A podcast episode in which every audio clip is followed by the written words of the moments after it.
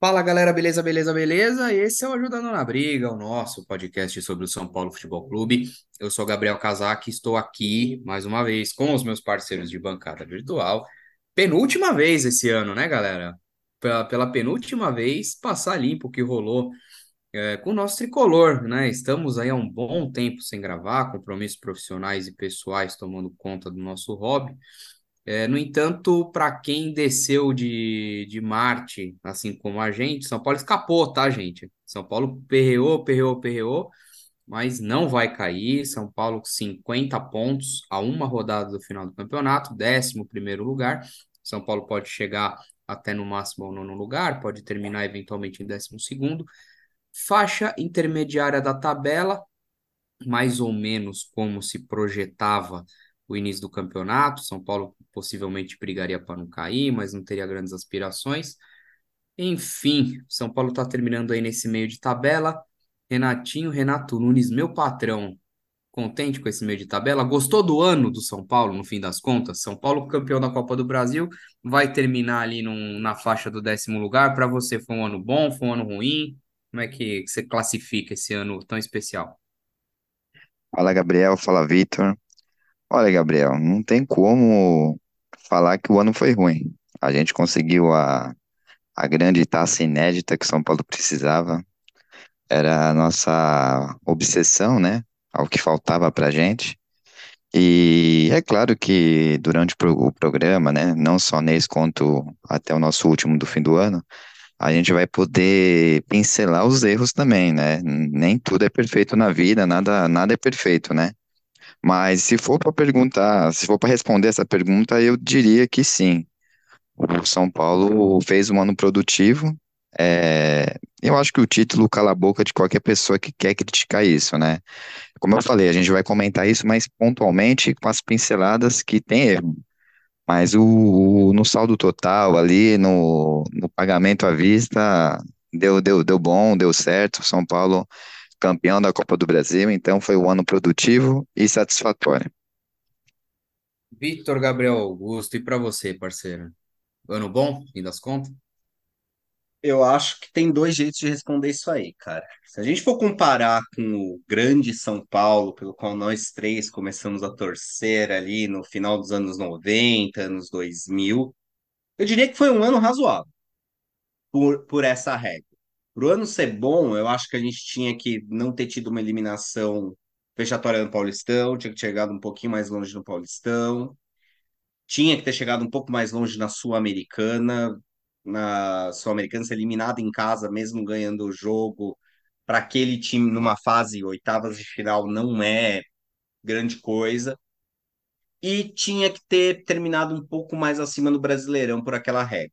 Pela regra da última década de São Paulo, cara, não dá para negar que foi um ano bom. É um ano que sai positivo, que a gente sai no positivo, que ganhou um título inédito e a gente vivia uma escassez de título.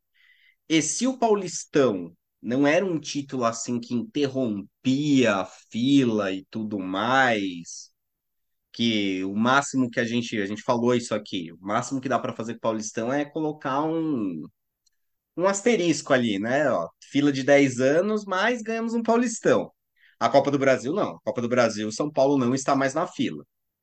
Então, com a régua do atual São Paulo, um clube que deveria estar em reconstrução, a gente não sabe se está tanto assim em reconstrução, acho que foi um ano, acho que foi um ano bom, mas muito longe ainda do que é o São Paulo de verdade, do que a gente tem que bater na tecla que o São Paulo tem que voltar a ser um protagonista do Campeonato Brasileiro.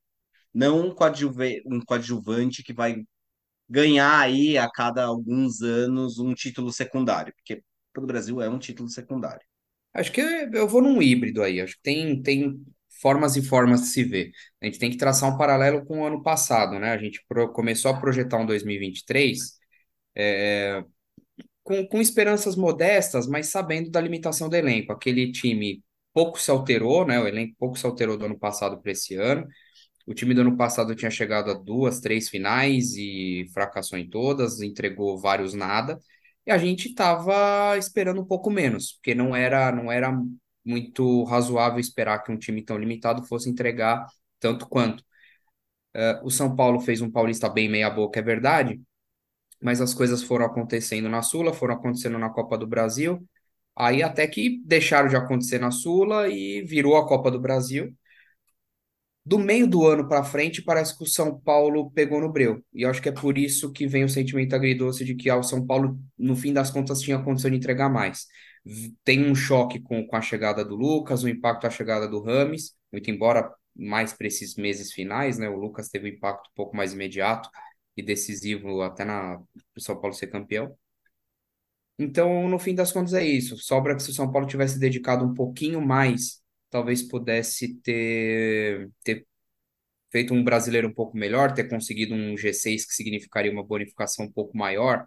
Entre ficar em nono e décimo segundo, a diferença é pouca, mas quando você começa a projetar um, um G6, é um, é um dinheiro significativo, enfim. Fica um sentimento agridoce de um time que poderia, que no fim das contas, recebeu algumas peças, que poderia ter, ganhou uma qualidade técnica para entregar mais e acabou entregando, entregando um pouco menos. E em cima disso, para a gente começar os, os festejos de final de ano, Próximo programa, né? O último para fechar o ano, a gente vai bater o elenco mais uma vez.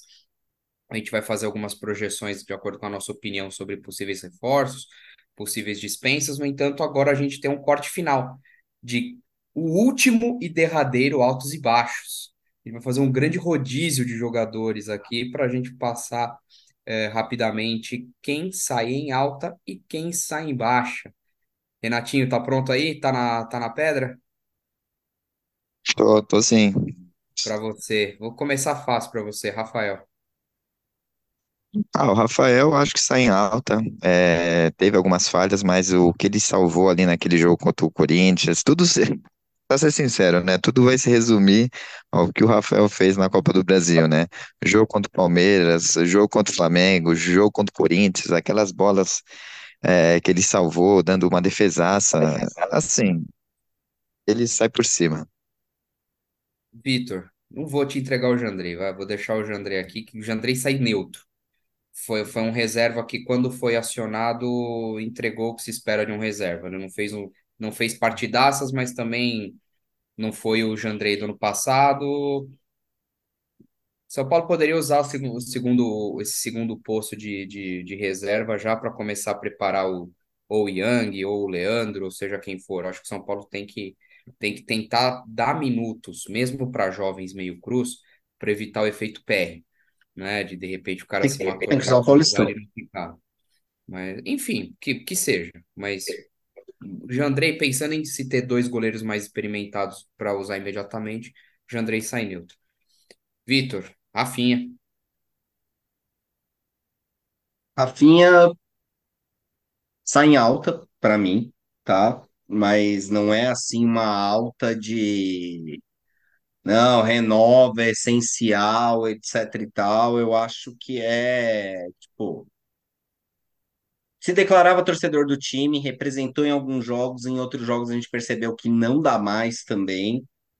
Então é um neutro um pouco alto, porque ele falou que vinha aqui conquistar um título pelo time do coração. Foi o capitão que a gente precisava que ele fosse em alguns jogos. E fez isso e foi decisivo contra o Palmeiras na Copa do, na Copa do Brasil. Então acho que Rafinha sai em alta e acho que ganha aí a condição de se aposentar ano que vem. Mas chegando que vem, falar, não, acho que dá mais um ano aí e não dá mais, cara. É para se aposentar ano que vem, acho que dá para a gente ter ele como um cartucho de experiência para o próximo ano. Renatinho, Caio. Ah, uma boa, uma boa surpresa. Acho que com a saída do Reinaldo a gente não sentiu esse ano. É, o Wellington jogou menos, né, do que ano passado. Então acredito que o Caio Paulista ele cumpriu. É um jogador que eu gostaria que ele continuasse no elenco no ano que vem. É, ele ainda, se eu não me engano, pertence ao Fluminense, né? Mas ele demonstrou, e eu, eu acho até que o Dorival podia usar ele de vez em quando, até fora da esquerda, tentando um pouco de ponta, de, de, de atacante. É um jogador que, que sobe muito bem, é, consegue fazer é, alguns dribles, né, ali na, perto da intermediária esquerda ali. Então eu, eu acho que seria interessante se o, se o Caio continuasse, para mim está totalmente positivo. A gente supriu bem, como eu falei, a saída do Reinaldo do ano passado. Já emenda daí o Wellington, vai. Já, já O faz dois pelo pra... preço de um. o Wellington também é um jogador, eu acho que ele jogou melhor ano passado. É, ele voltou quase no meio do ano esse ano, né? Acho que até um pouco para mais até. É, ficou, então, é é uma análise meio comprometida. O Wellington é aquele famoso jogador que às vezes joga bem, outro joga mal. Ele não é um jogador constante, nem pro mal, nem pro bem. Isso às vezes preocupa, né? Porque quando ele resolve ir mal, ele vai muito mal. Mas é um jogador que com certeza tem que ficar no elenco, se não for vendido para outra, para outro clube no, no- nessa janela aí que, que talvez seja um pouco mais dispersa aí pro São Paulo aí. Vamos ver. Lateral Eu esquerda, acho que o São um Paulo pouco. se ajeita. Oi? Eu discordo um pouco do Wellington. Eu acho que se você comparar com o ano passado, o Wellington esse ano está embaixo. É um cara que era apontado, tipo, "Ah, a gente pode se desfazer do Reinaldo porque vai ter o Wellington e o Wellington já joga melhor que o Reinaldo e esse ano não, ele não foi tão bem assim em assistências, em gols, em participações, mas é, eu não acho que ele sai em baixa também, acho que ele sai neutro, porque o que eu discordo é, eu acho que o Caio Paulista é mais o que o Renatinho falou. O Caio Paulista, quando vai bem, ele vai muito bem. Ele é um caminhão ali na esquerda, levando a gente pro ataque, um trem com força, com velocidade, com drible, entrando por dentro, fazendo gols, etc e tal. Mas quando ele vai mal, ele atrapalha. O Wellington não, ele fica ali num 6,5. Quando ele vai bem, é um 7. Quando ele vai mal, é um 6. Ele não chega a comprometer quando ele vai mal. É, eu acho que o, o resumo é a lateral esquerda do São Paulo termina em alta, mas os jogadores em si saem meio neutros, porque o Caio, o Caio Paulista fez uma ótima reta final de Copa do Brasil, mas aí caiu um pouco de produção. Agora ele foi fa- o jogo com o Cuiabá que eu, que eu estive, nossa senhora, ele fez um jogo bem bem meia boca mesmo e, e tem oscilado um pouco para baixo. Agora contra o Bahia fez um fez um jogo um pouquinho melhor, enfim. E, e o Wellington sempre muito regular, gosto muito dele. Eu vou, eu vou dar um tostão aqui sobre o, sobre o Natan. Sobre, é, o Natan está começando a ser o meu novo bagre de estimação. Porque é o seguinte, o rapaz é de Cotia, tá? A gente tem que ter um pouco de paciência. Ele começou bem mal, obrigado. E nos últimos jogos que ele vem entrando e vem fazendo, ele não está tão mal assim. Ele está começando a se acostumar um pouco mais com, com o ambiente do futebol profissional, com a camisa do São Paulo, com, com posicionamento em campo, com postura. E tem uma coisa: esse rapaz é um tanque. O São Paulo tem um, um jogador jovem de perfil europeu, que é um cara alto, é um cara mais forte, é um cara que faz muito simples. Não duvido nada o Natan, numa dessa, sai nessa janela ou na próxima por um valor relativamente barato, para pingar num, numa terceira prateleira europeia ou coisa assim, e daí de repente galgar para uma segunda, é, com, com o tempo. Não acho, não acho que o teto de qualidade do Natan é tudo isso, longe disso, mas em termos, num, num cenário que a gente não sabe se Igor Vinícius vai voltar e como vai voltar. É, Moreira pode ser usado nas duas e pode suprir um Wellington, pode ser usado na direita como opção mais ofensiva. O Natan, para suprir um Rafinha com uma opção mais, mais defensiva, eu começo a ter índices razoáveis de tolerância com, com esse sujeito. Vitor tá balançando a cabeça, tá louquinho para falar alguma coisa do Natan. Fala. o Maicon, por exemplo, não, não era, não era um jogador com refil técnico um nível técnico assim altíssimo, o Michael lateral direito. E, cara, foi. Jogou duas Copas do Mundo, é ídolo na Inter de Milão, basicamente na força. É lógico, o Michael era muito melhor que o Nathan. Não estou falando que os dois são parecidos. São parecidos na força, em posição física. Mas eu também acho que o Nathan não é um jogador descartável e durante o ano ele evoluiu bastante. Acho que falta ali um pouquinho de fundamento técnico, mas são coisas que com minutos eu acho que a gente vai trabalhar. Em um cenário que lateral direito tá difícil de achar, laterais estão difíceis de achar em geral. Eu acho que ele é um cartucho. Me- O Rafinha tem mais um ano de futebol no máximo. Mesmo daqui para frente, você ter ali um Natan na lateral direito, um Igor Vinícius de titular, eu acho que o São Paulo tá bem servido. Não é jogador para ser descartável por qualquer preço de banana, não.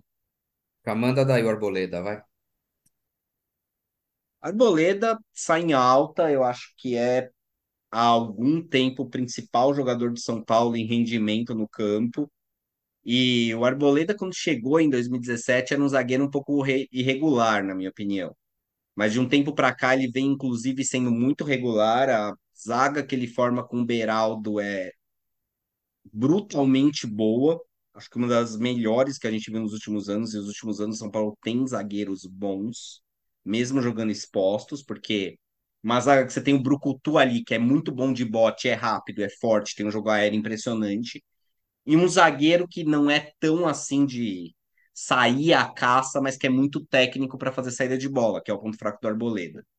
Então, acho que a Arboleda sai muito em alta e, inclusive, controlando um pouco o temperamento, apesar de ser maluco, começa a se tornar uma liderança positiva no São Paulo. Então, não há o que falar aí do Arboleda. É, Ganhou O o status de cresceu, o Arboleda cresceu no momento que tinha que crescer. Cresceu nas É, decisões, cresceu na reta final. Eu tenho receio com relação à idade e como ele vai voltar das férias, né? Porque ele foi pegar no tranco só no segundo semestre. Mas, mas sai em altíssima. Renatinho, Beraldo, te- vou dar um fácil para você. Beraldo, sem comentários, né? Talvez a maior novidade do ano, talvez o melhor jogador do São Paulo. Como eu falei, a grande novidade. É, ele já, ele já dava sinais, né, quando entrou no time ano passado, mas é um zagueiro fantástico. Com certeza o São Paulo vai ganhar dinheiro em cima dele. É, a gente vai perder ele cedo. É, pra gente que nessa tinha ficado surpreso. Você acha que já nessa? já né? Não vai segurar, velho. É, a gente que ficou impressionado com a qualidade do Diego Costa ano passado, a, o Beraldo conseguiu ofuscar o Diego, né, que teve uma atuação legal com o Miranda no passado. O, o Beraldo simplesmente foi muito bem, foi muito é, fora da curva, uma promessa, com certeza, um jogador que deve jogar em time grande lá fora também. E vale destacar o São Paulo como tem feito bons zagueiros nos últimos anos, né? Parece que depois do Lucão, São Paulo conseguiu fazer aí Militão, Beraldo, Diego Costa, uma sequência aí de zagueiros interessantes, né? Tá E os valendo. que nem jogaram aqui, né? Tuta, Sim, verdade, Morato, o- É, Eu vou, verdade. eu vou Luizão. pegar um atalho aqui e, e facilito para entregar o meio-campo para vocês. Para mim, Diego Costa e Alan Franco, embora reservas, para mim os dois saem alto. Diego Costa porque entrou em um monte de cilada e saiu muito bem. Não sei porque agora ele não vem sendo usado, provavelmente porque o, o Alan Franco é o zagueiro do, é o reserva imediato do Beraldo, que joga mais do lado esquerdo, e o Diego Costa, o do Arboleda por jogar no lado direito. Mas o Diego Costa acho que sai muito em alta por conta disso. Ele, em, em todas as, as ciladas que entrou, saiu muito bem. E o Alan Franco se recuperou das pataquadas do primeiro semestre, se encontrou e também toda vez que, que, que é acionado corresponde bem. Contra o Cuiabá, outro, um jogador fez uma baita partida, antecipou todas, foi muito bem. É, e num cenário que a gente pode perder Beraldo, Diego Costa e, e Alan Franco despontam aí como, como segundos e terceiros zagueiros aí, ó, no, no- na, na iminência de, de abocanhar uma vaga do time titular. E não vou fazer menção ao Ferrarese, que embora tenha começado bem com esse tal, machucou, aí perdeu todo o espaço amostral. Então, assim, de zagueiro, São Paulo vai muito bem, obrigado. Vitor, Pablo acho que o Maia. Alan Franco ganhou. Desculpa. Eu Alan acho que o Alan Franco, Franco ganhou precedência nesses últimos meses, porque ele está sendo mais regular que o Diego Costa. O Diego Costa fez jogos muito bons e jogos muito ruins também, né? Um pouco irregular. Mas então eu acho que o Diego Costa um pouco neutro por causa disso, mas um neutro mais para alto, igual o Rafinha. E o Alan Franco eu acho que sai em alta. São Paulo contratou um zagueiro que parecia um bagre quando chegou e descobriu que não precisa de zagueiro, cara. Pode jogar ano que vem com os zagueiros que tem hoje, mesmo se perder o Beraldo, vai estar bem servido na posição. já, já emenda o Pablo Maia aí. Pablo Maia, muito em alta. Ele e Beleza. o Beraldo disputaram ano a ano cabeça a cabeça quem foi o melhor. E eu acho que o Pablo Maia ganha até importância no time um pouquinho mais, até porque Pablo Maia sai é um barata voa, né? Puta, quem vai substituir a altura? fazendo todas as funções que faz, não, não tem um reserva imediato do nível que ele está jogando. E o Beraldo tem, não faz as mesmas coisas, mas a gente tem bons zagueiros para suprir. O Pablo Maia a gente não tem, então acho que o Pablo Maia, principal jogador de São Paulo esse elenco, esse ano. Também duvido que a gente vai conseguir manter. Pablo Maia é papo de ir para fora e ter uma longa carreira na seleção brasileira, na minha opinião, com o que faz, domina o meio de campo, sai em alta, altíssimo Pablo Maia e vai fazer falta, cara. Acho que é a posição que o São Paulo mais vai ter dificuldade para suprir. Renatinho, Nestor. É, surpreendeu também. Eu ainda vejo o Nestor não, não completo. É um jogador que, diferente, né? Eu falei que o Wellington oscila às vezes muito para baixo, muito para cima. O, o Nestor ele fica numa constante muito baixa por muito tempo. É, ele tem só algumas pinceladas assim de jogos bons, né? Como eu sempre falo, lampejos. É, por sorte, nossa, os lampejos dele veio na hora H, veio na hora certa esse ano. Ele teve boas atuações quando o São Paulo precisou, né, no jogo decisivos, mas é um jogador que precisa realmente dar um passo para frente, né, lógico, né, para evoluir mais. É, não sei se ir para fora seria o ideal. É, é estranho isso, porque é um jogador que foi bem decisivo e até agora a gente não vê o nome dele correndo é, é, é, em tabloides aí, em, em boatos de, de transferências. É, o Sara, né, com, com um pouco que ele fez aqui no São Paulo, que foi muito bom, ele já foi vendido logo, né? Agora me, me, espanta, me espanta mesmo o, o Nestor não ser. é, é, deve ser procurado, lógico, né? Mas não é um jogador tão comentado nesse ponto, né? Talvez por isso que eu, seja por isso que eu tô falando isso, é, essa falta aí de, de uma evolução do Nestor. Espero que o ano que vem seja o ano dele, porque é complicado, né? Sei lá, 80 jogos e o cara vai jogar bem, sei lá, 15. Complicado. Tocou num ponto do Nestor, quero fazer um, uma parte. Eu, acho que a, a lesão que ele teve por ser séria deve ter afastado o interesse, porque no, no, no meio do ano, reza a lenda, o Zenit vinha com, com uma grana para levar o Nestor, negociação não foi para frente, enfim, e, e talvez a lesão, é- essa lesão acho que pode ter sido um ponto diferencial, um, um marco na carreira dele, porque acho que esse era a janela do Nestor, que ele vinha jogando bem, vindo se destacando, sendo decisivo, poderia ser a saída dele, seria uma, uma, uma venda razoável e sairia com, com status de ídolo. No entanto, com essa lesão, eh, o Nestor sai muito em alta, mas me preocupa como ele vai voltar dessa lesão, como que isso pode impactar no jogo dele. E supondo que não impacte negativamente, se ele manter o mesmo nível, como ele já vai ter um histórico de lesão, coisa e tal, eu arriscaria dizer, fazendo aqui um, um traçar um paralelo, talvez ele seja a nossa, o nosso aspas, o nosso Veiga. Ele já tem um um certo, um certo período de, de time, e a hora que ele entrar no, entrou no time de vez, e aí acho que deve, deve fazer carreira por aqui mesmo. Acho que o Nestor vai, vai solidificar a imagem dele com São Paulo e, quem sabe, ser o, o grande regente das, das próximas conquistas, sem ter tanto assédio do, do futebol europeu, talvez. Vitor, Gabriel Neves. Sai embaixo. Era, era depois do ano passado, o ano para o Gabriel Neves, que foi do ano passado, se machucou no momento crucial, etc e tal. Esse era o ano para ele falar. Aí não é usado pelo Rogério no, no começo do ano, tem todo aquele negócio, não, tem que usar dois volantes, etc e tal, que para mim é o principal erro do trabalho do Rogério, não preencher direito o meio de campo. Insistir no Nestor ali como um segundo homem de meio de campo e não tem físico para dar o preenchimento necessário ali. E aí o Gabriel Neves entra, joga bem um período de tempo, se machuca e quando volta, sei lá o que aconteceu, acho que dá até para passar um pano que ah, muito mal, só que assim, a gente vai chegar no começo da temporada e vai ser o Gabriel Neves, o cara que precisa é o terceiro ano de São Paulo, mas é o cara que precisa mostrar que tem espaço para ser um reserva importante, pelo menos, ali para gente. Então, acho que o Gabi Neves sai em baixa desse ano. Vai ter que escalar uma montanha no que vem por causa do que fez nos últimos jogos que ele entrou. Bom, Luan e Mendes em baixa, ponto. Nem tem o que, discutir. Os dois saem em baixa, ponto.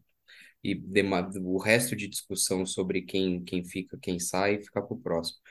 É, para fechar no último, no último reserva, Renatinho, Thales Costa, que ganhou minutos aí nos últimos, nos últimos jogos, deixou uma boa impressão, sai em alta, sai neutro, sai em baixa, o que que você achou? Ah, ainda é neutro, não dá para julgar, ju- julgar, né? Jogou pouco. Acredito que é uma peça interessante, até pela falta agora aí do Gabriel Neves, que não joga bem de jeito nenhum. Eu acho que é um menino da base que a gente pode dar chance sim. Não é a primeira vez que, que vai ser que um jogador é, vai ganhar outra chance, né? Por ele ser novo ainda.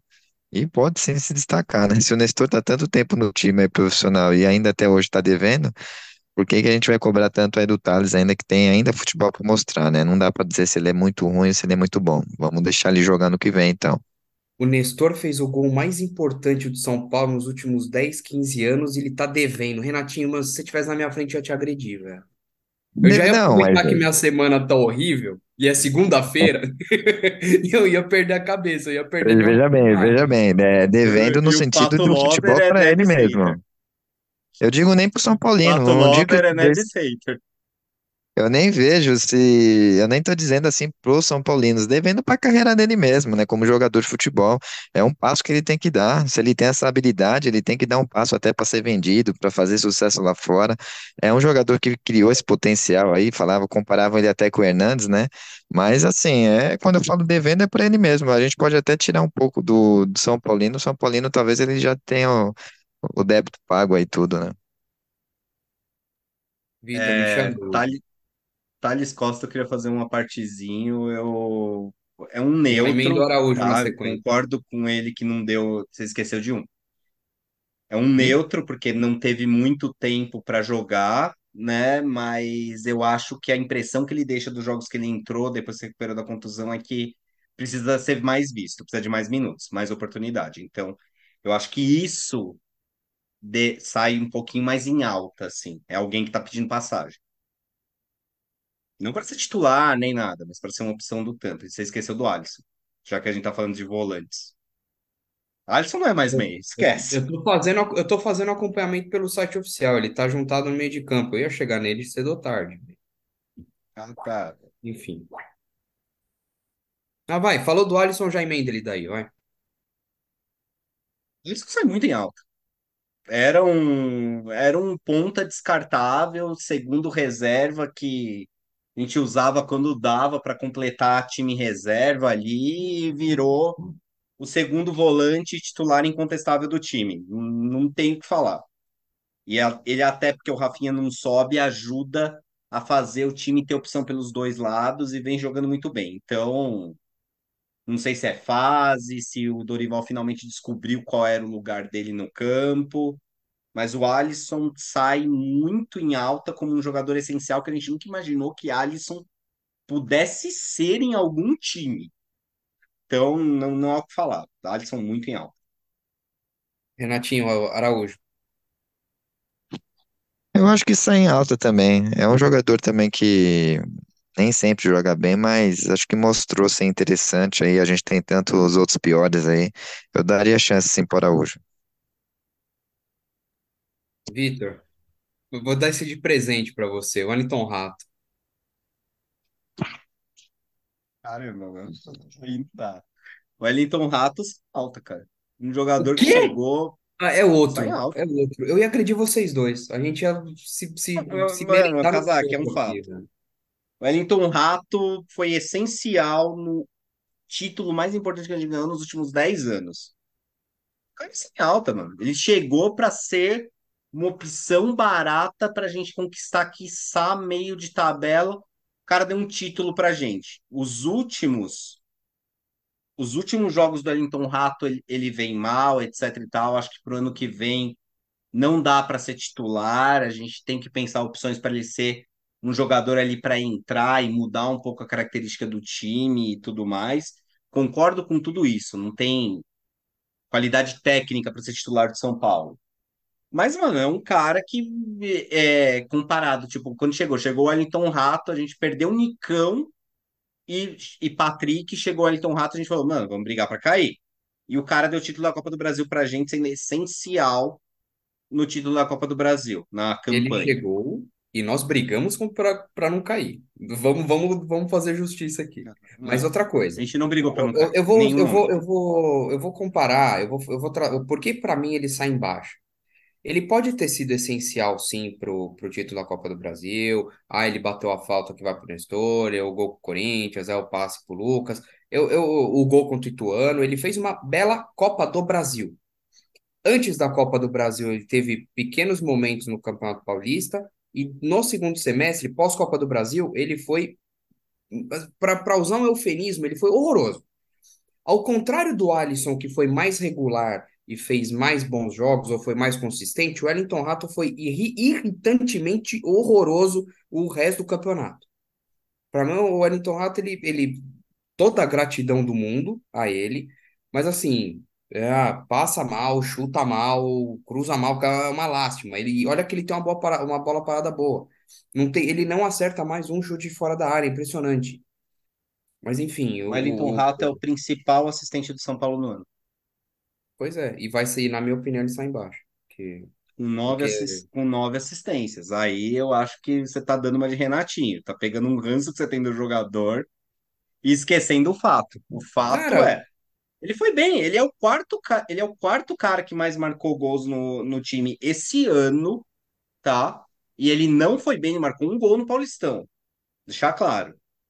Um gol no Paulistão. O Galopo é o terceiro, só que ele só tem gol no Paulistão, até porque, coitado, não teve chance de jogar outro campeonato. Mas o Wellington Rato, tá bom que tem muita gente empatada com cinco gols. Aqui. O David tem cinco gols no ano. Wellington Rato tem cinco gols no ano. O Pablo Maia tem cinco gols no ano. E esses são os quatro maiores artilheiros de São Paulo no ano.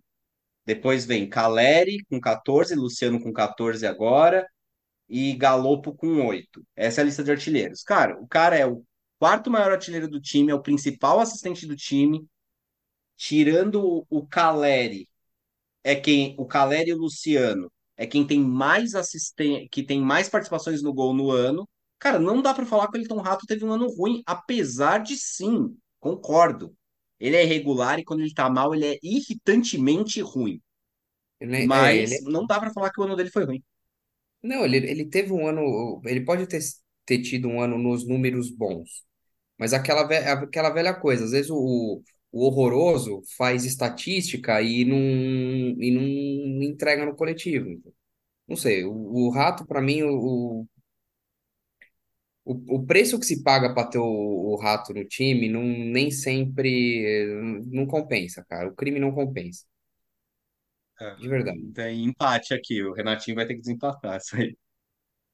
Renatinho, 30 segundos para você escolher se o Wellington Rato sai em alto ou em nesse, nesse time. Acredito que sai em alta. É, para comparar com outros jogadores aí, como eu falei, o Rato, é, assim como o Nestor, né? Tem jogos bons e ruins, mas eu acho que sai em alta ainda. Dá pra, dá pra tê-lo no ano que vem ainda. Rames Rodrigues. Declaração ao Portal GE. Ah, tá, tá empolgado pela, com a vinda da Libertadores, mais o futuro a Deus pertence, futebol é dinâmico, pipipi, popopó, aquela coisa toda. Primeiro, o que vocês acharam da declaração dele? Vocês acharam que é para tudo isso? É, ou, ele tá só sendo, sei lá, muito frio na análise dele, dizendo que tá, tá aqui no time, mas amanhã ele pode não estar, o que é natural na vida do jogador? O que que vocês acharam dessa declaração? Vocês estão vendo, estão vendo pelo em ovo? Renatinho? É, eu sempre falo que ano que vem vai ser o ano do Rames, né?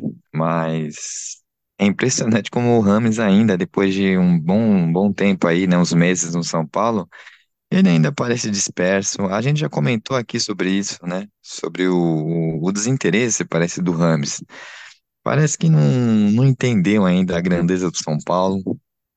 É uma pena ele não ter participado, né, da, da Copa do Brasil, né, desde o começo, ele sentir o que era jogar a Copa do Brasil e ser campeão pelo São Paulo. Então, tudo que o Rames tem para fazer, ele vai ter que fazer logo no ano que vem. Ele não tem mais tempo, assim, no sentido de dessa coisa, ah, que acabou de chegar, tudo. Eu ainda pego leve com ele, porque eu acredito que pode ser sim um ano dele. É um jogador de muita qualidade, não tem como negar. É, mesmo nos lampejos dele é, é ouro, né? Os lampejos dele são ouro, são, são coisa bela de se ver, toques de bola, encaixa assim, perfeito. Mas é, é, é, eu acho que junto com jogar bem, né? Que ele ainda tem que jogar mais também, é, vem essa coisa com a identificação do São Paulo, né? Porque o Rames é um grande nome do time, né? Ele com o Lucas ali, o Lucas já sempre foi, né? Mas agora a chegada dele, de jogador internacional, jogador importante de seleção, eu acho que ele poderia ser um pouco mais, eu não sei se a assessoria de imprensa podia dar um toque para ele, ele abusar um pouco disso, né, da, da, da marca São Paulo, né? Parece que ele é jogador da seleção colombiana, mas não é do São Paulo, né? Parece que o time dele é a seleção colombiana. É, mas vamos ver, né? Acho que como um namoro, tudo tem um tempo, né, pra ficar mais. Você é meio romântico agora, né? Mas com o tempo talvez comece a gostar mais, né? É, apesar que o namoro no começo que é legal, né? Mas vamos, Quem sabe não com a sei. chegada da, da New Balance, de repente, como ele, como ele vai ser patrocinado Sim, pela nova fornecedora, quem sabe esses, esses laços não se estreitam e ele escolhe melhor as palavras. Que o meu ponto de crítica com relação a isso exatamente. é como que pode um cara do tamanho dele, com a projeção internacional dele, é, com certeza ele tem media training por trás. Ele não é o tipo de jogador que que parece que não é bem assessorado ou que não sabe se explicar e tudo mais. É claro que tem um media training por trás, então foi uma declaração, não pode ter sido dada de uma maneira tosca, mas ela foi no mínimo é, minimamente pensada, né? Não, ninguém solta uma dessa quando, quando alguém pergunta ah, vai ter ajudando na briga no que vem? Fala assim, ah, futuro a Deus pertence. Quem dá uma resposta dessa tá mais interessado em colocar a ideia de, de que pode ser que acabe do que de, não, pode ser que acabe, mas Deus quis, a gente tá aqui de volta. Não, não tá querendo, colo- não tá querendo passar otimismo. E sim o, e sim o contrário. Então, assim, eu acho impressionante como um jogador desse tamanho, ou ele é mal assessorado, o que eu duvido, ou então teve uma, uma, um, uma algo direcionado para colocar, olha, eu tô insatisfeito, eu quero jogar. E detalhe, ele tem qualidade para ser titular, eu não tenho dúvida disso. E daí vai, é, cabe ao Dorival encontrar meios de colocar um cara desse tamanho para jogar. Já, e antes de passar a palavra para o Vitor, eu já vou colocar aqui o meu parecer final. Mas é o seguinte. Lembra quando a gente tinha o Benítez e, e que o Benítez não jogava porque não tinha um esquema que favorecia o Benítez, porque ele não era intenso, porque não sei o quê, porque não sei o que lá? E, e eu, e eu falava aqui, o Benítez não é o Messi para ter um, um, um, um time que joga em função dele. Por melhor que ele seja, ele é um cara de saúde frágil, ele pode ter um bom passe, um chute razoável, mas ele não é um cara que, ah, que decide tantos jogos. Ele não, ele não, não merece esse, esse esforço todo para ter um time girando em, em face dele. O Rames Rodrigues, sim. O Rames Rodrigues tem, tem saúde, tem qualidade, tem visão, tem chute, tem tudo. Dá para se pensar um jeito dele do time jogar em função dele e ele fazer o time jogar mais. Para mim é isso. Ele é o tipo de cara que vale a pena fazer esse tipo de, esse tipo de esforço de engenharia tática. E, o- e se o Dorival não conseguir fazer isso, porque uma coisa a gente perdeu o Daniel Alves, é, vem é, vem o Hernanes, que é, tem seus bons momentos, e, enfim, mas o bom momento do Hernanes aqui nessa última passagem foi tirar a gente do rebaixamento. Daniel Alves teve um, um lampejo ali no meio de 2020, mas não terminou em título. O São Paulo tá trazendo seus ídolos, tá trazendo gente de calibre e não tá vingando. Para isso deixar de ser um problema estrutural do São Paulo, da diretoria ou, ou algo assim, agora tá na hora do Dorival se mexer. O São Paulo tá trazendo um cara para fazer o diferencial, então que ele seja o diferencial. Eu acho que exploraram demais o pouco que o Rames Rodrigues disse, mas como o Kazak pontuou, eu não me iludo, não. Ele passou o recado também. Falou: não, eu tô aqui, tô empolgado para jogar Libertadores, tô gostando do São Paulo, tudo muito protocolarmente e tudo mais. E aí de- deu a mordidinha dele, deixou o recado, ó, mas aqui, eu, eu vim pra cá pra jogar e eu não quero encheção de saco, porque quando eu vim a galera tava sabendo que eu tava voltando porque eu queria jogar num cenário mais competitivo que a Grécia, para voltar a ter forma, voltar a ter ritmo de jogo, para poder ajudar a minha seleção. E essas são as condições, e eu não quero encheção de saco por causa disso. Para mim, o recado do Rames Rodrigues é esse: tipo, eu quero ser reconhecido pelo tamanho que eu tenho. Só que, embora eu concorde com o Kazak, Rames Rodrigues não é Benítez. O Rames também, nas oportunidades que ele tem, precisa ser um pouco mais decisivo. E eu, vocês estão falando com um cara que viu o Rames Rodrigues duas vezes no estádio, três, eu acho. Eu vi contra o Botafogo, contra a LDU e vi mais um jogo do, do Rames, eu não tô lembrando qual agora. Acho que o jogo que ele perde o pênalti contra o Fortaleza. Foi contra o Fortaleza que ele perdeu o pênalti. É, ele faz um gol de fora da área depois que, que, que a bola. Sim. E tem coisas que eu gostei e coisas que eu desgostei do, do, do Rames Rodrigues até agora, só que tem um, um pouquinho. Tem uma coisa. Rames Rodrigues precisa entender que, um, ele não é um garoto, ele vai deixar o time na mão muitas vezes por causa de seleção. Então ele vai ter que ser o jogador para entrar em um jogo ou outro, ser uma opção de banco muito da temporada e jogar jogos principais. Não tem por que se levar o Rames Rodrigues para jogar na altitude de 800 quilômetros, por exemplo. Não tem porque Rames Rodrigues ser titular absoluto no Paulistão. Coisas assim, entendeu? Então precisa ter uma conversa séria com ele, ao mesmo tempo que eu achei que o que ele falou ali também teve uma repercussão exagerada, mas sim, ele passou um recado. Eu não saí lá da Europa, topei jogar no São Paulo para ser reserva do Luciano. No mínimo, titular sou eu e o Luciano jo- joga mais porque tem mais saúde, beleza. Posso tolerar isso, mas titular sou eu. Eu acho que foi esse o recado que o Rames passou. E Se, e tem um foi. negócio que, tipo, cara, você quer jogar com a, com a carteirada, quando você estiver em campo, você tem que decidir. E até agora, o Rames Rodrigues, eu acho que ele foi bem em vários jogos, tá? Eu acho que por mais que eu tenha uma sensação que o time perde meio de campo quando ele entra e que ele não vai bem ali jogando de falso 9, e que o Dorival precisa trabalhar um pouquinho mais, porque não dá para você ter que, ter que escolher entre Luciano, Rames Rodrigues ou Lucas no time. Precisa jogar pelo menos dois desses três aí que eu falei, mais o Caleri tá? Os três, os quatro juntos, não tem esquema tático hoje em dia que consiga fazer, na minha opinião. Então vai ter que ter um, um bagre ali para correr por eles. Mas é, o, o Dorival precisa trabalhar, tudo isso está correto. Só que também, cara, ele precisa fazer um pouquinho mais, ele precisa ser um pouco mais decisivo. Embora o que eu vi no estádio foi toda vez que a bola pá, ele não é descomprometido igual o Pato, que corre para não chegar, ele acompanha, faz sombra, pede bola, coisa que o Pato às vezes eu tenho a sensação que ele fica escondido ali na marcação, não quer aparecer, não quer bola abaixo, ah, não quer a bola embaixo do braço. Rames não é assim. Ele procura jogo. Eu vi no estádio e vi ele procurando jogo. E mas, cara, ele precisa ser mais decisivo.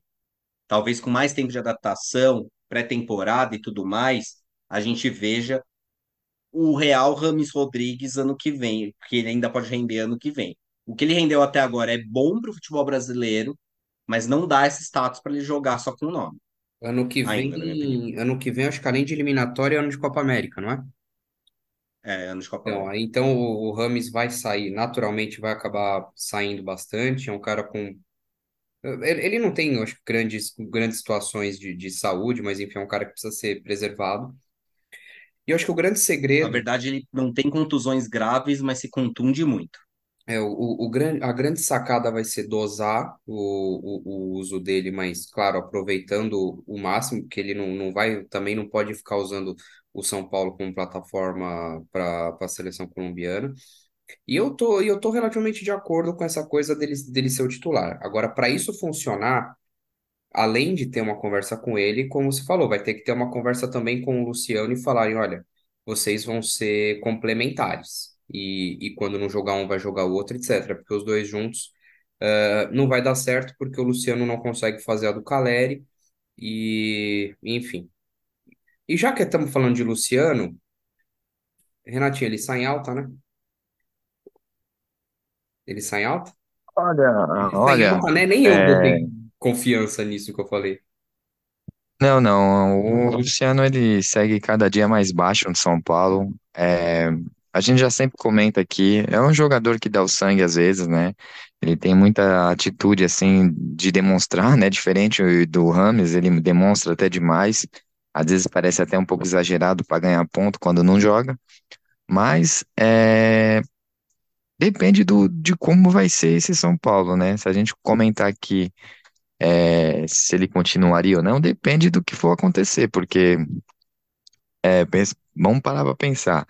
Se o São Paulo não for trazer gente da altura, né, do Luciano ali, que seja parecido com ele, não adianta dispensar, né? E não adianta também ficar com o que a gente tem, né? Edson, David e outros aí que, Juan, né? Entre, entre esses três aí, o Luciano é o prim- primeiro. É o primeiro, tanto que quando ele entrou aí, ele fez uma diferença. É, a princípio, antes de saber como vai ser essa janela aí, agora, nesse atual momento, agora começo de dezembro, eu manteria o Luciano ainda, até pela história que ele já tem um pouco no São Paulo. É, mas se começar a contratar muito atacante, muitos jogadores, aí eu, eu acho que seria interessante é, ele tentar um caminho diferente do São Paulo. Mas por enquanto, deixa ele aí com a gente. Eu não acho que o Luciano, o, o Vitor se, se espantou, mas eu não falo, não vou falar igual o Renatinho que ele sai em baixa, mas eu não acho que ele sai em alta. Ele sai neutro, porque ele perdeu espaço na reta final da Copa do Brasil, por razões X e razões acertadas, é, taticamente falando, foi, foi o ajuste final para as finais, os confrontos duelo, para os duelos decisivos, mas o Luciano caiu de produção. E o Luciano, com, quando o Caleri saiu para para fazer a cirurgia e tudo mais, o Luciano não soube ser protagonista. Não conseguiu tomar a parte, conduzir o São Paulo junto com o Lucas, não conseguiu capitanear o time enquanto o Rames condicionava. É, no entanto, o, o que pesa a favor do Luciano é o pacote Luciano, que ele é o único cara chato do elenco, é o único cara que pilha adversário, que, que peita juiz, que não sei o quê. O pacote Luciano acaba sendo necessário, mas o, o, ele, enquanto impacto no time, para mim, ele sai bem neutro. Eu concordo que o Luciano talvez não saia tão em alta assim pelo que vem mostrando em campo, pelos motivos que você falou. Perdeu espaço, não é mais um titular absoluto. Eu acho que com a chegada de Lucas e com a chegada de Lucas e Rames Rodrigues ia modificar quem é essencial no São Paulo, obviamente. Só que Caleri continua essencial. E a falta que o Caleri fez nessa reta final de Brasileirão, tá aí todo mundo ver. São Paulo tinha um ataque razoável e virou um ataque podre sem o Caleri. Tá posto isso. E o Luciano, ele se tornou uma opção. Então eu até concordo que o Luciano poderia sair neutro por esse motivo, mas é, pensando que o São Paulo, para manter uma remada que a gente espera em três, quatro competições ano que vem, jogando Libertadores, não podendo fazer um ano indigente no Brasileirão de novo, e tendo que representar, defender seu título na Copa do Brasil, apesar que a Copa do Brasil não pode ser prioridade ano que vem, e tentando fazer um bom papel no Paulista, é, o Luciano, para mim, sai em alta por causa justamente da postura. Cara, ele foi pro banco, perdeu espaço e não criou um tumulto no elenco. Ele foi o jogador de grupo que a gente quer que o Luciano seja.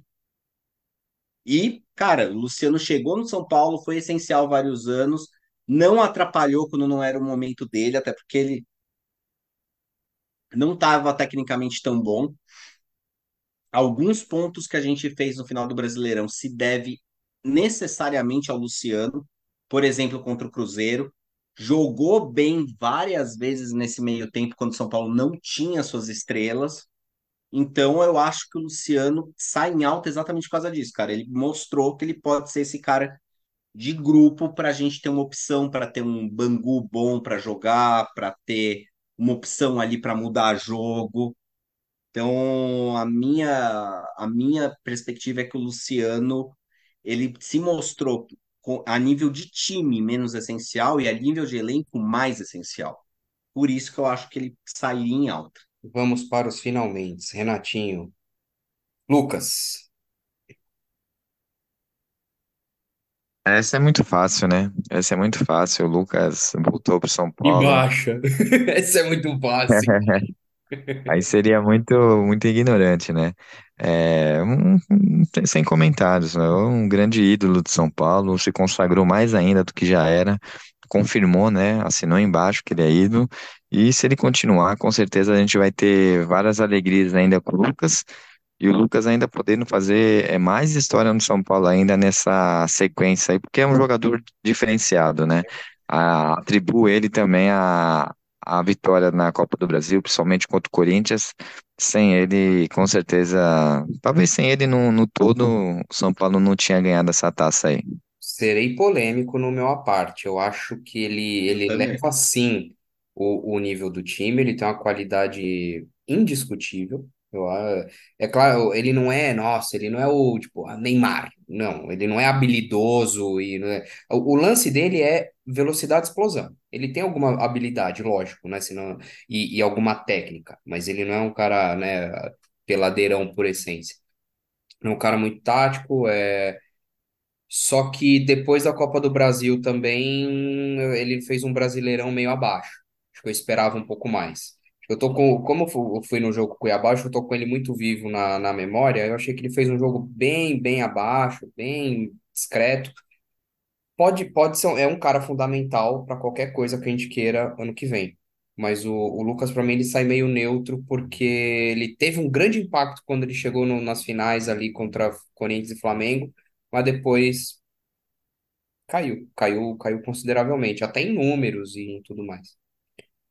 Eu achei que ele chegou fazendo uma diferença que parecia que ele era um jogador de outro mundo e depois eu acho que também o São Paulo geriu muito mal o Lucas no elenco, tá? Não era um jogador para jogar tanto e tanto seguidamente quanto ele jogou. E era um jogador para ser mais preservado, mas que é a mesma sensação, que ele deixou de fazer a diferença que ele estava fazendo mais para frente na temporada. Eu acho que é uma impressão que nós estamos tendo, porque ele chegou, não fez uma preparação correta e já foi colocado para jogo porque o São Paulo precisava. E isso teve um custo depois.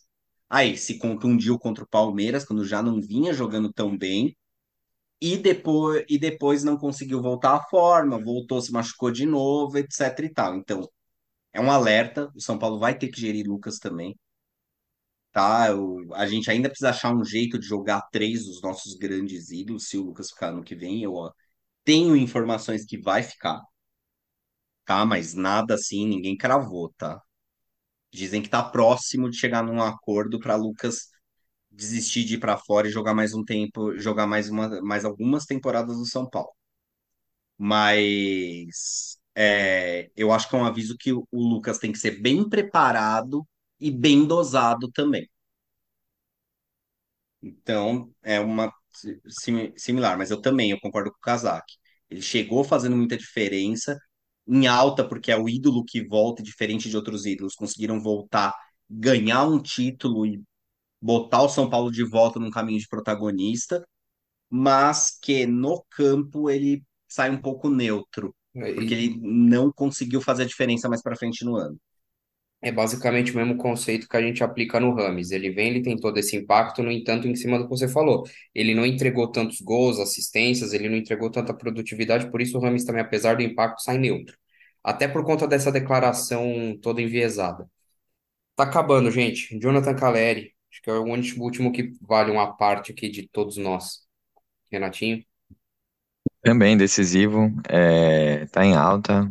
Eu acho que um pouco não parecido com o Lucas, né? Porque eu acho que o Lucas é um pouco mais fora da curva, mas o Caleri, ele tem espírito São Paulino e o primeiro título dele, um time, título importante, com um gol importante. É, se esse 2023 ele tinha o objetivo de se consagrar de vez ídolo de São Paulo e não só um ídolo assim de passagem, ele confirmou esse ano. Então, para mim, é nota 10 também, é um jogador que a gente pode contar, não é todo time que tem um Caleri, a gente tem sorte de ele estar no São Paulo e ser São Paulino e ser um contrato ainda longo com São Paulo, é perfeito. Caleri sai em altíssima, sobretudo por conta da concorrência.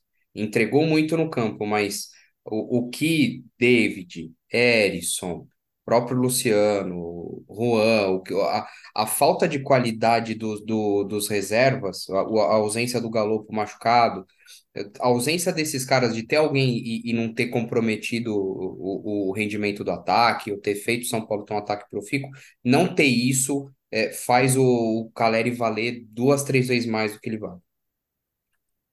Caleri jogou meio ano precisando fazer uma cirurgia no tornozelo, cara. E ainda foi importante, foi, foi importante jogando no sacrifício. É, é muito alto, esse cara nasceu para jogar no São Paulo, é o nosso próximo ídolo. Tomara que termine a carreira aqui, vestindo a braçadeira de capitão, porque é o que o cara ele merece. A partes finais aqui. É, Erisson e David, obviamente, em baixa, porque não entregaram nada, nada, nada, e não devem. Bom, elenco a gente fica depois, mas a tendência é que não fiquem, porque não, não agrega, quer dizer, agregam, né? É sempre naquela discussão subjetiva do agrega, não agrega, é útil, não é útil, né? Porque foi, foi dito nesse, foi dito nesse podcast que o Alisson não corre direito, não marca direito, não passa direito, não chuta direito, mas é útil né? Então eu não, não quero entrar nesse nível de, de detalhes com, com relação a esses dois sujeitos, mas acho que o, o pacote inviabiliza, né, a, a manutenção dos dois, acho que os dois estão saem bem abaixo. O Pato, obviamente, também chegou, fez o, o- aquele jogo com o Santos e sai em baixa, machucado, não conseguiu retomar, retomar a carreira, muito embora tenha, tenha tido uma postura bem profissional, sobretudo na, naquelas, naqueles dias que antecederam a, a, a contratação nele, né, e, e os primeiros treinos tudo mais. É uma identificação, um respeito que, que ficam, merecem algum aplauso, mas que infelizmente no campo não deu certo mais uma vez. Para fechar, sobra o nosso amigo Juan. Outro, outro. é- é- é- Esse, esse bagre não é mais meu de estimação, esse eu tô doando. Porque, na minha opinião, ele sai neutro, porque é aquilo, né? Ele, ele traz uma, ele traz uma efetividade enviesada, assim como o Rato. que ele, ele erra muito mais e compromete muito mais do que do que entrega de positivo. Aí do nada ele participa de uma jogada, do nada ele sofre um pênalti ou faz um gol, ou dá um passe, enfim. Para mim ele sai meio neutro. Para vocês, querem uma nota sobre o Juan ou vamos pro Dorival? É, pode, Juan. é, Oi? Renatinho? Não, para para mim, para mim não dá. Juan pode dispensá-lo, pode emprestar ele. Eu acho até interessante a velocidade dele. Ele é um jogador de velocidade, mas pelo amor de Deus, né? A gente vê outros jogadores aí mais novo que ele, ou a idade dele fazendo chover. É um jogador fraquíssimo, não marca gol. É, não, não sei até pela insistência dele. A gente É, precisa de um canal de cortes do Renatinho. Eu vou, eu vou abrir um cortes do Renatinho. Eu vou, eu- a gente vai abandonar o ajudando na briga, a gente só vai, a gente só vai abrir o mic, fazer pergunta pro Renatinho e, e, e fazendo corte. Vai, Vitor.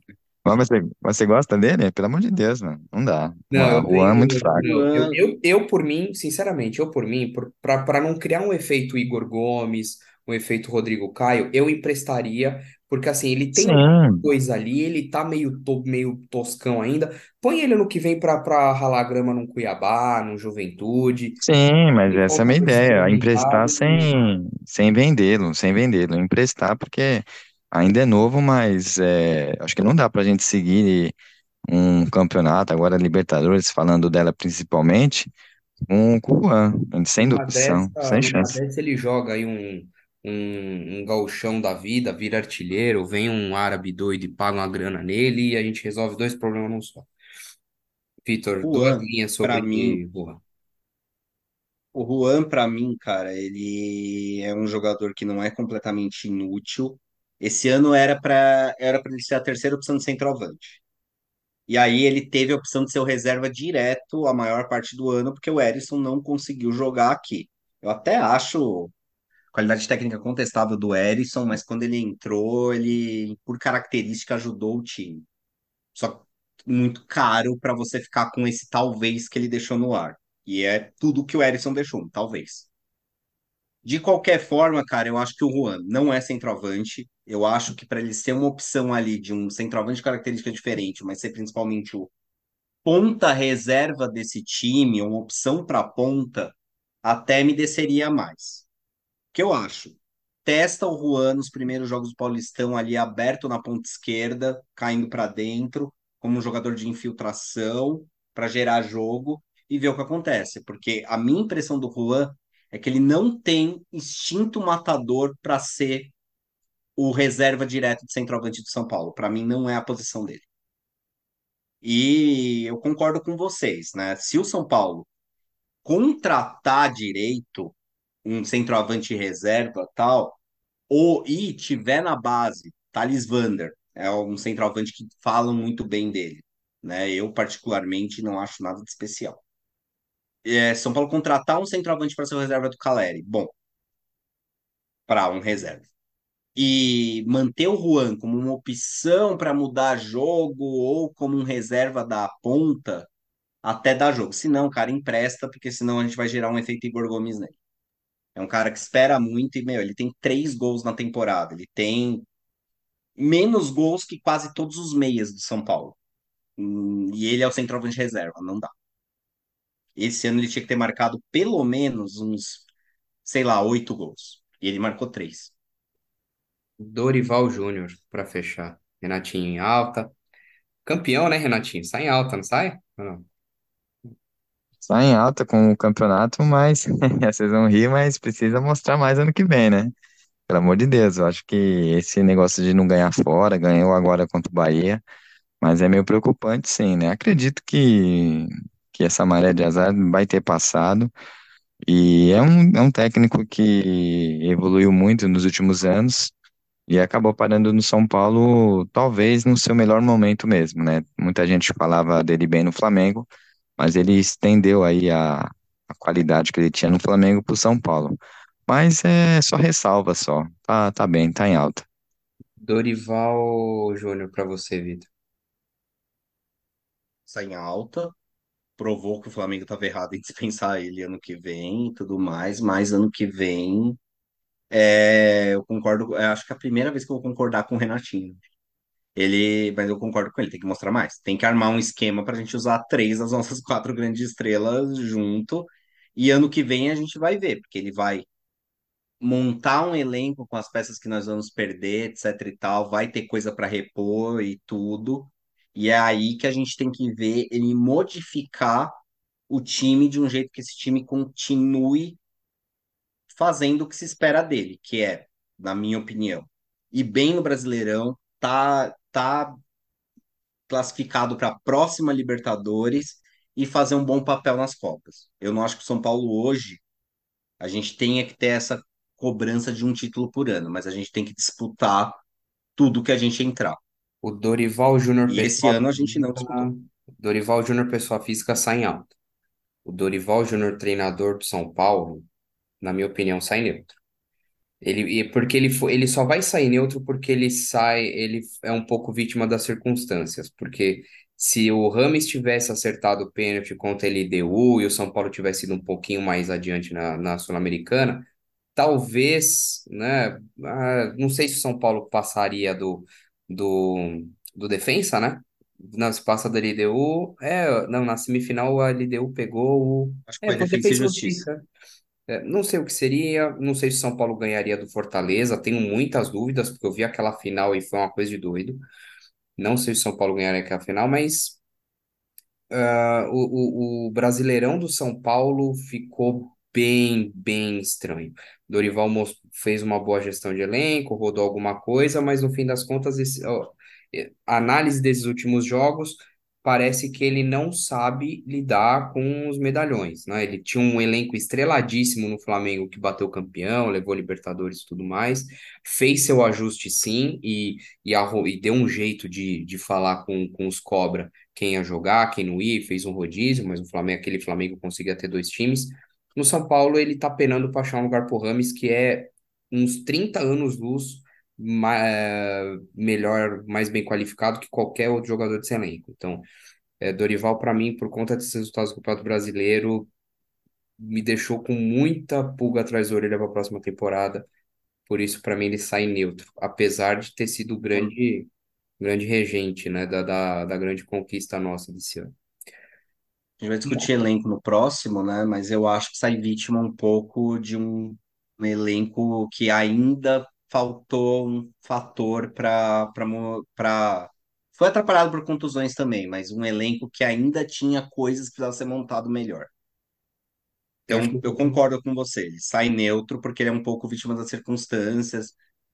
Esse elenco de São Paulo não conseguiria manter a remada em três competições ao mesmo tempo.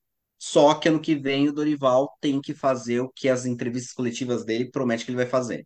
Manter a seriedade no Brasileirão para a gente eu acho que ir um para galopo, Libertadores direto. um galopo ajudava ele. Um galopo, de repente, era, um- era uma opção a mais no ataque, para meio de campo, um coringa. Eu acho que um galopo já, de repente, poderia colocar uma, uma pitada a mais no, de, de qualidade nesse time. Talvez de qualidade no, no meio de campo, mas eu acho que, que os principais fatores que atrapalhou ele foi uma sobrecarga no Pablo Maia teve que usar muito o Pablo Maia. Eu, eu fiz aqui uma tabela com os jogos de todo mundo. Cara, o Pablo Maia é ridículo. Ele tem 58 jogos no ano. É muita coisa para um jogador que se desgasta tanto. É, mas não, E não tem outros colocou aqui que Luan tem em uma Mendes porque caralhada não de jogo. quis, né? Não, não deu mais minutos e chance para o Luan em Mendes porque não quis. Então também ele é, é mais um ponto que aí a gente vai discutir Mendes, no sim. Luan, Luan não conseguiu entrar em forma o ano inteiro. E é por isso que tá saindo embaixo também. O Luan, ele teve chance com o Dorival. O Mendes, é isso, né? Pode ser coisa do dele e tudo mais, não gosta do jogador, é um direito de cada técnico, mas sei lá também. É, eu, eu acho que essas esquisitices que saem, mas eu acho que a principal carência desse elenco era um centroavante reserva, desde o começo do ano. Bom, o, o, o show de, de po- potenciais irritações a gente vai deixar para o próximo programa, que a gente já vai projetar o elenco e possíveis carências para 2024, o próximo programa. Então, para fechar, a gente tem que falar de coisa boa. A gente tem que falar de palpitômetro, porque não é só o Não, não São Paulo que é não. campeão. Quem é campeão aqui? Vitão, o, o, o pai do, do palpitômetro aí, como é que ficou, Vitor, a nossa tabela aí? Que tem campeão na jogada. Não Pintou posso campeão. falar porque o advogado do Fluminense está embargando o palpitômetro. É, o STJD deve julgar isso até 25 de dezembro. Aham. Esperem por novidades. Na verdade, no palpitômetro, Casaque abrindo inalcançáveis 10 pontos de diferença ao cravar o, o jogo do São Paulo Atlético Mineiro, derrota do São Paulo por 2 a 1 Nos acréscimos, senão eu estava cravando, Se o Caio Paulista não o quatro. Bahia, eu já era campeão com três rodadas de antecedência. Factão, verdade. E de qualquer jeito, quem é Casaque com 116 pontos ganha o palpitômetro, seguido por um empate que vai ser decidido na última rodada por entre Renatinho e Vitor com 107 pontos cada. 107? Não, o, tá- o 107. Renatinho tá 107 e você tá 106. Tá roubando o Não, Renatinho os com dois estão larga, 107. velho. Hã? Os dois estão 107. Não, Não, não. Renatinho fez três na última rodada. Renatinho vai pra 107, você vai pra 106. Você tava com Eu 105. ganhei, coloquei que que perdia, né? É, Coloquei que, que o Galo ganhava. Renatinho colocou 2 a 0. Ele soma, ele soma 3. Você somou um só. Eu Acho que eu coloquei 3 Não, a 1 tudo na bem, só verdade, né? que. E os dois somaram dois na última rodada, porque a Não, gente acertou a vitória do Bahia. não, a gente só colocou. todos nós somamos três Ah, é, tá pontos certo. só. Foi, tá, tá, É, Não, mas eu aí tô com ficou a os dois mensagem aqui: 106. 112, 105, 104. Renatinho vai a 107 e você só vai a 106. Tem algo errado, mas depois a gente vê. Eu vou olha mandar lá, aqui, olha eu o vou mandar de novo. olha o No em- aí, ó. con- Contra o Bahia, todo mundo somou um ponto por conta da, da desgrama daquele gol.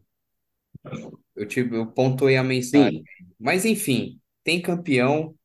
Eu quero agradecer aqui a, a- a- ao São Paulo Futebol Clube. Quero agradecer to- toda a minha dedicação, todo todo o meu conhecimento futebolístico na, na hora de dar os palpites.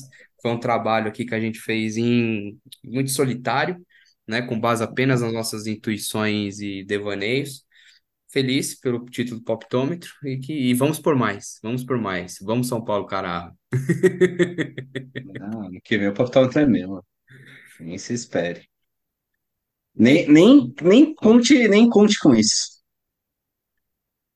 né, o- esse, pô, o gol, o gol do Caio Paulista foi, foi um sentimento agridoce, não vou mentir não, cara. Tava já, assim, pô, foi bom porque escapou do rebaixamento, mas quando, quando ficou em sete pontos ainda falei, não é possível que eu vou botar Fogar nas últimas duas rodadas. Se não, jamais.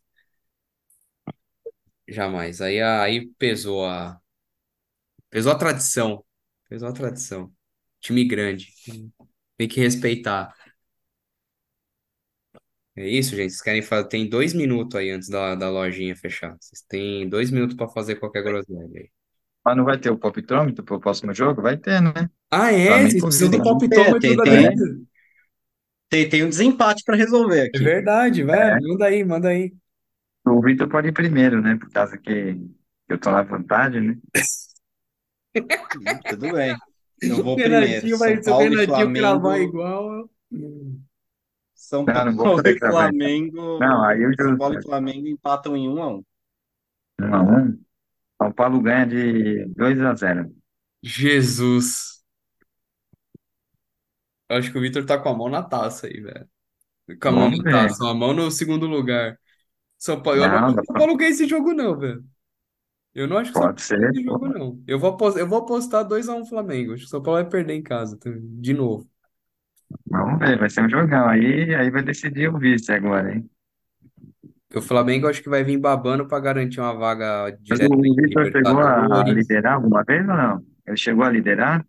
Acho que o- pô, uma, duas rodadas, assim, coisa. Aí Botafogo, Um Botafogo, pouquinho mais Bota- que isso, mas sim. Botafogo mesmo, hein?